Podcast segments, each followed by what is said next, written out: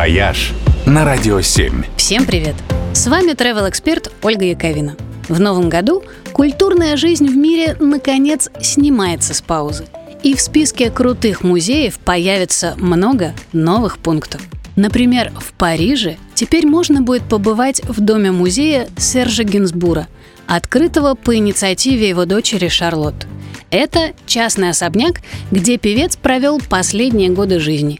Вся обстановка в доме осталась прежней, в том числе знаменитая эксцентричная гостиная с баром в стиле ар-деко и коллекцией скульптур. В Осло летом должен открыться крупнейший музей Скандинавии в необычном здании, которое само по себе произведение архитектурного искусства – разместятся Национальная галерея, Музей современного искусства и Музей прикладного искусства и дизайна. А главные шедевры будут собраны в холле света – стеклянной галерее на крыше музея.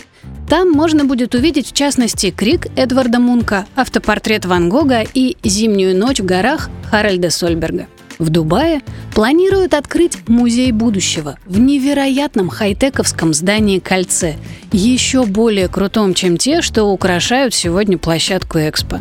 А еще одно невероятное здание, напоминающее корабль космических пришельцев, достраивают в Сеуле. К концу года в нем заработает музей робототехники и искусственного интеллекта.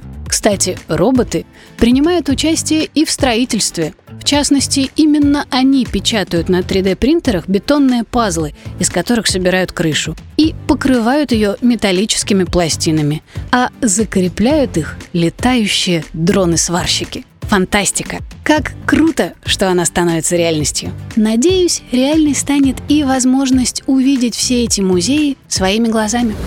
«Вояж» только на Радио 7.